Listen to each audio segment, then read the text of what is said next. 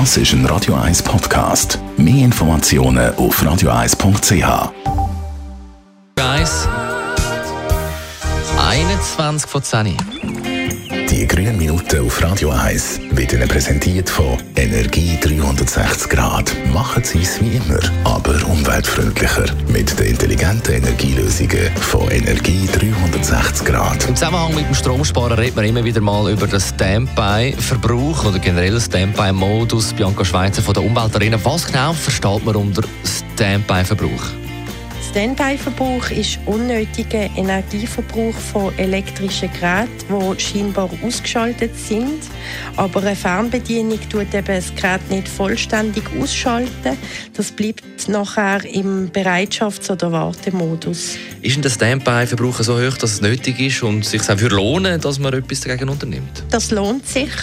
Der Verbrauch der einzelnen Geräte im Standby ist zwar klein, aber die Anzahl der Geräte und auch der oft 24-Stunden-Betrieb erhöhen den Verbrauch. Und der Standby-Verbrauch macht bis zu 10% vom ganzen Stromverbrauch in einem Haushalt aus. Das sind ca. 100 Franken im Jahr, die man sparen könnte. Und wie viel Strom deine eigenen Elektrogeräte verbrauchen, kannst du mit einem kostenlosen Standby-Test auf der Internetseite www.energybox.ch herausfinden.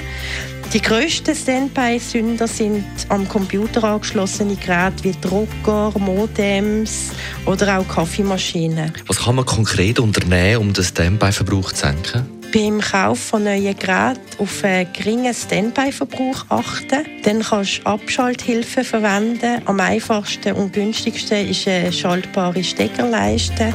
Und Geräte, die nicht an einer Abschalthilfe angeschlossen sind, nicht nur an der Fernbedienung, sondern auch am Hauptschalter einfach ausschalten. Besten Dank, Bianca Schweizer.